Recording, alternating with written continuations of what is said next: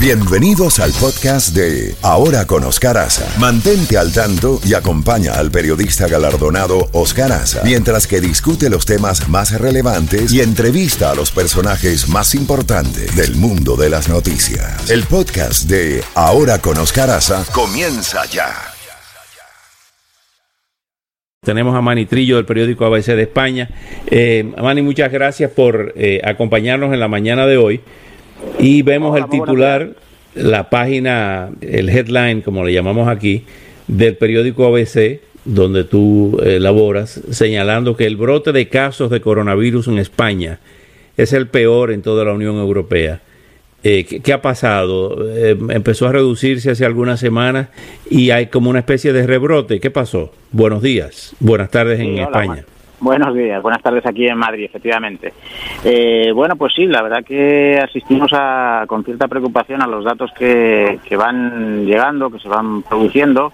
Eh, aquí se acabó a finales de junio lo que se llamaba el, estado de alarma, por el que estuvimos eh, confinados o semiconfinados durante unos tres meses. Y desde entonces, pues efectivamente estamos viendo cómo en diferentes puntos del país está rebrotando la, la epidemia, ¿no? Eh, sobre todo eh, preocupan en dos comunidades autónomas, en dos regiones españolas, en, la zona del noreste, que es en, Aragón, y en Cataluña, en concreto en la zona de Barcelona, ahora pues bueno está está aumentando de manera preocupante los casos. Eh, por qué se pues, está sucediendo esto bueno un poco las las fuentes de los de los nuevos contagios que se están produciendo se atribuyen por una parte a, zonas de recogida de fruta, en la que ahora es la temporada, que vienen eh, temporeros eh, del extranjero y, bueno y, viven en digamos que en condiciones eh, viven bastante concentrados en condiciones que quizás no son las óptimas para para frenar la expansión del virus, ¿no? Eso por una parte, pero también hay eh, los encuentros familiares que se, que se producen y, en los que se está multiplicando también los casos del, del COVID de nuevo y una tercera fuente muy preocupante también que son los locales de ocio nocturno. Ahí se está detectando que, que, se está expandiendo de una manera, pues eso, ciertamente preocupante de nuevo la enfermedad, ¿no? Manny, no, no es obligatorio el uso de mascarillas en España. Sí, sí lo es, sí lo es. Em, eh, digamos que después del, de que se quitara, de que se retirara el estado de alarma, como digo, a finales de, junio, eh, se impuso el uso de la mascarilla en, en espacios públicos cerrados, pero también incluso al aire libre en aquellos lugares donde no donde no se pudiera respetar la distancia de seguridad de, un metro y medio, ¿no? Pero luego las comunidades autónomas ante el ante el aumento de casos han ido imponiendo la, el uso obligatorio de mascarilla, incluso aunque se pueda respetar esa distancia de seguridad de metro y medio. Justo aquí en Madrid, donde desde donde yo os hablo, eh, es una de las pocas regiones donde esta esta medida no, no se ha aplicado lo de lo de que se pueda utilizar lo que que se deba eh, utilizar la mascarilla aún sin respetar el metro y medio pero en, en, calles, digamos, donde hay concentración de gente, sí es obligatorio. Hay una noticia que ha estado presente en los últimos tiempos en España relacionada con la monarquía, Mani.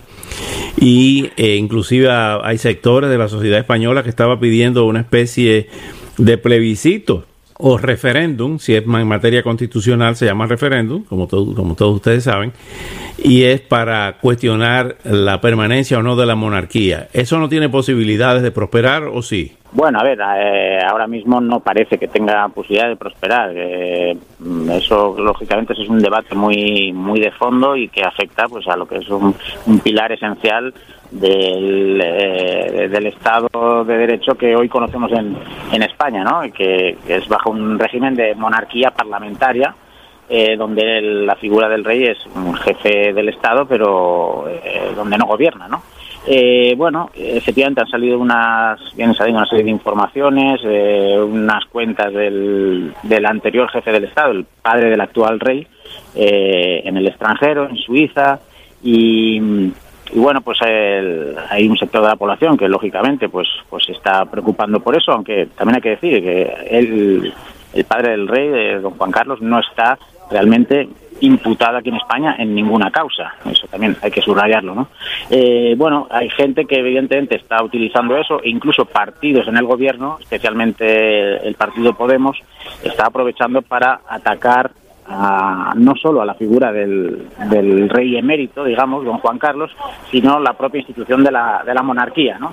Eh, que es un poco la, la diferencia que, que, hay que establecer, ¿no? una cosa es un hecho puntual que se haya podido producir eh, que afecta a una persona y otra es la institución, que es la jefatura del Estado. Entonces, bueno, pues digamos que estamos en eso, pero para, eh, lógicamente, para eh, cambiar la forma de gobierno, del régimen que, rige en España, pues eso exigiría una revisión profunda de la Constitución que no parece que ahora sea el momento ni que vaya a prosperar. Las más recientes elecciones, tanto en en Cataluña como en el País Vasco mostraron, creo que en Galicia o en el País Vasco, creo que mostraron un desplome de Podemos. ¿A qué se atribuye eso?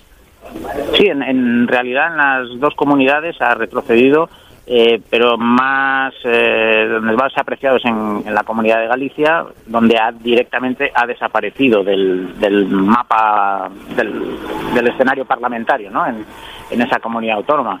Bueno, eh, razones, pues eh, una de ellas es el, propio desgaste del, del gobierno, del, de Podemos al llegar al gobierno en España, donde, pues bueno, se van viendo que la, lo que eran unas promesas eh, maravillosas que se hacían en la campaña, pues, pues luego no se traducen en la realidad, ¿no? Eso por una parte, pero también las luchas internas entre ellos, también que han dado alas eh, este partido a partidos mm, de corte pues regionalista o nacionalista o independentista incluso en estas dos comunidades eh, que han favorecido su discurso y al final pues claro eh, si le das cancha a esos partidos al final te acaban comiendo ellos mismos el terreno no esos son bueno algunas de las de las razones bueno, Mani, te agradezco muchísimo estos minutos para que nos pusieras al tanto, actualizar la, la realidad de tu país, de España, y un abrazo en la distancia. Hasta una próxima oportunidad.